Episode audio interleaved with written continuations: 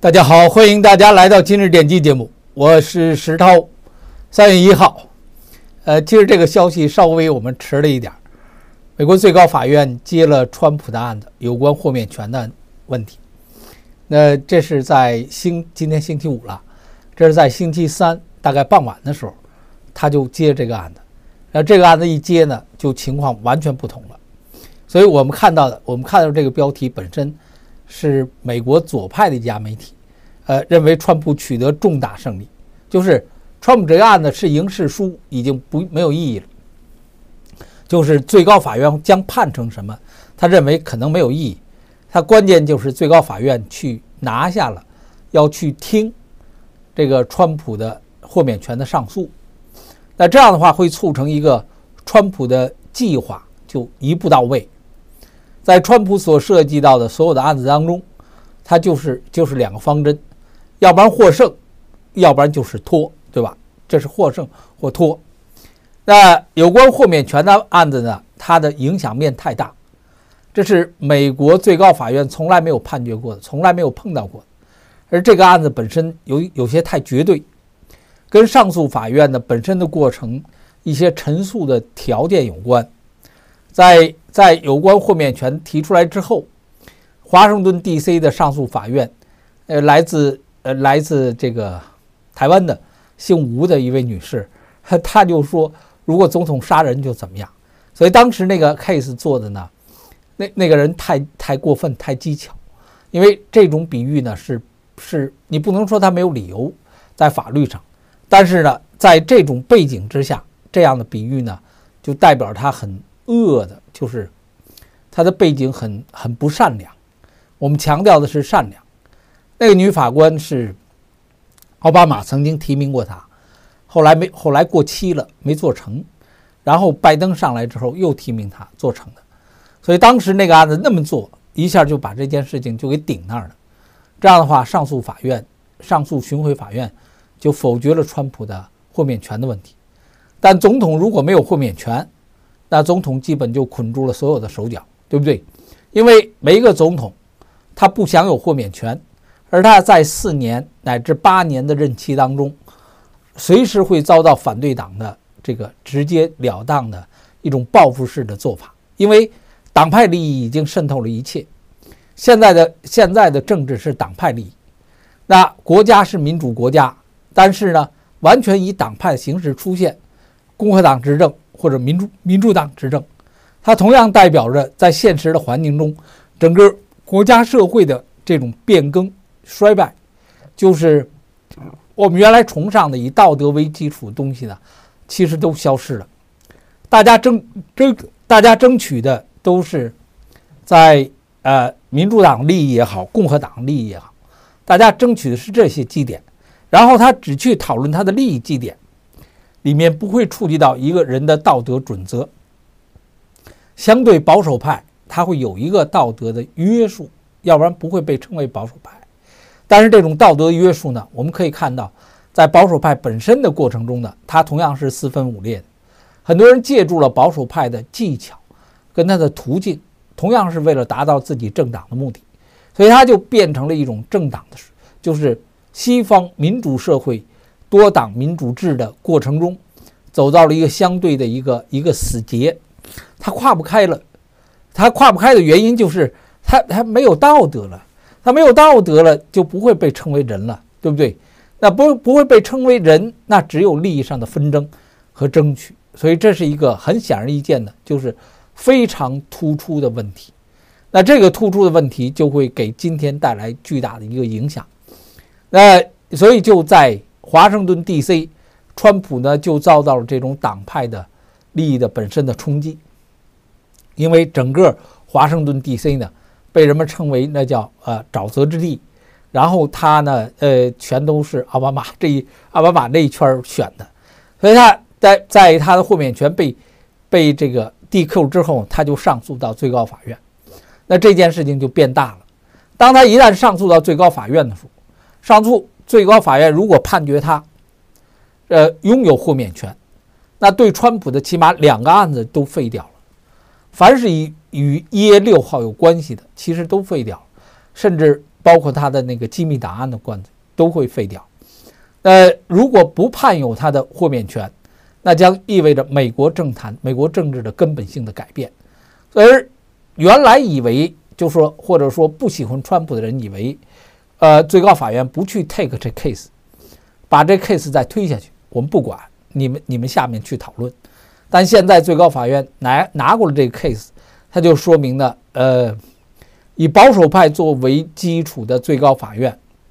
他起码有四张在在拿不拿这个 case 的时候，要有四张票同意去拿这 case，说明大部分的保守派的这个最高法院大法官愿意去处理这个案子，但一旦处理这个案子，这个案子就被推掉，就会被推迟了。呃，现在知道的时间表大概要到六月份，现在是三月初，三月一号，要到六月份，川普的律师要把相应的一些文件，呃和口头辩论要给这个最高法院，中间大概四月份还有一个过渡期，但是呢，最高法院到六月份的时候就放假了，他休人家人家歇不歇这个暑假，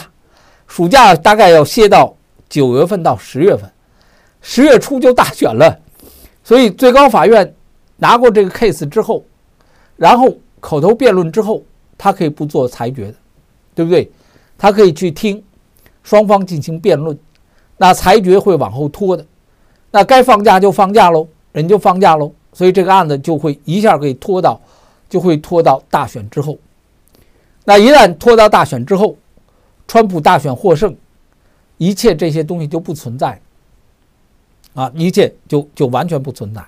那作为最高法院呢，他也就免除了一个很大的麻烦，他会把这个案子拖没了，因为川普又成为了被告，成为了最高呃，成为了美国总统，那这个东西就不成立了，所以这案子就会自动废掉。这就是我们看到最高法院拿出来的故事。那这篇报道他就直接讲说，最高法院获川普在最高法院获得了巨大的胜利。呃，根本的原因就在这里，就是说，他最高法院去拿这个案子，但是肯定会拖下去。呃，里面他介绍了介绍蛮全的，但呃，我我如果你让我说呢，就是我们通常说的天象的转变，天象的转变，天象的改变，触动了这一切的呃一种完全不一样的背景，这种背景呢，呃，我们看到了一种整体的力量。而它里面有一个很大的基础，就在于川普的坚持。如果川普不坚持的话，就没戏了。如果川普呃，这肯定就没戏了。那整个风声、整个风声鹤唳的那种压迫，呃，我们没有看到第二个人能有川普这样的毅力，没有。确实，这是这是，你要说他不是军权神授吧，我们也想不出。你让第二个人出来，你试试，你玩一把，你看看他玩成什么样，不好说的。呃，最高法院大法官星期三决定对川普有关全呃全面豁免权的问题进行进行判进行这个听证。这个决定意味着一月六号对川普的这种角色的审判不会在选举前开始，呃，更不用说结束了。所以这个案子就是案子就给废掉了。呃，这就是这个故事就以这样的方式结束了。呃，基本上就是川普重大胜利。呃，这种情况下，川普就是要拖延。那只要大选获胜，这个这个典礼日之前没有被判决，那这件事情就完了，对不对？呃，他说这这个很可能就是游戏的结束，谁都承认这是游戏的结束。川普的第一批简报在四月下旬拿到法院进行辩论，六月下旬，川呃法院结束任期结束判决。来奠定基础，但他放假啊，但他有一个时间的问题，所以大约最高法院的移动的速度差不多，整个案子也差不多，大家保持在同一个水平，所以这是，呃，你要说最高法院不向着川普吗？呃，我相信很多人从利益的角度来讲，他也不相信，他也认为最高法院会向着川普。那这个，而而这个东西呢，是决定了国家。一个国家是否能有立足之本？如果总统没有豁免权，美国就不复存在了。因为所有的总统将都将遭到未来后面任何一任何一个当权者的这种制裁。就所有的总统都可能会被判监入狱的，因为你在执法的过程中，你在这个国家的这个利益的过程中，你说在法律上我是我是合法的，这基本都是我我眼睛里基本就是胡说。本案根本问题，总统是否对他们在任期内的任何事情都免诉，所以这是一个很难答的。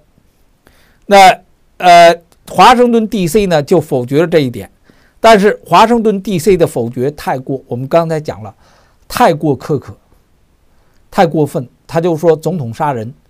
总统派了海豹突击队杀了人了，那呃杀掉他的政敌，他该不该被判刑？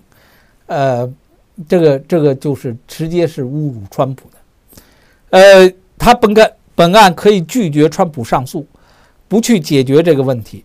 呃，但是呢，呃，法从法律的角度来讲，他们又拿出了这个问题，就是最高法院接受了这个问题，所以一旦同意接受上诉，那将决定川普总统是否超出刑事司法权利、司法系统的能力。呃，让审判暂停是有道理的。如果你不确定是某人是否可以被起诉的话，在你弄清楚之前呢，不起诉他们是合乎逻辑的。所以这些是法相对比较法律用词了，大家听起来可能有点拗口，但它实际呢就是讲述了一个时间的问题，一个因为所以，谁是因，谁是果，谁是果，谁是因，所以那要去衡量，法院是不是为了保护国家的？对吧？最高法院它是最国家的一个真正的保护者，它不仅仅是一个总统的保护者，它是国家人民利益的保护者，所以它这就是不一样喽。那他他在国家需要的时候，你说他违法，但国家需要的时候，他肯定要保护国家的概念。呃，一个已经公呃一个已经叫公众无坚不入的法庭来说，这有什么好处？呃，里面就他就就描绘现在了，六比三的保守派的大法官，这个最高法院大法官，为川普做了最好的事情，呃，极具理想化的结果，豁免权具有极严重的影响总统任期、法治未来的巨大司法问题，这个问题解决了，其他问题很多就随之而来了。那对于民主党来讲，几乎就是他。他没这么说，他其实对于民主党的党来讲，基本就废掉了。所以，对川普而言，最好的可能就是在法庭之外，不在法庭之内。那无论他们的动机如何，结果呃都必须给出一方想要的东西来。最终，法官满足了川普的要求。所以这是众所周知的，跟我们看到的故事是一样的。感谢朋友们的支持。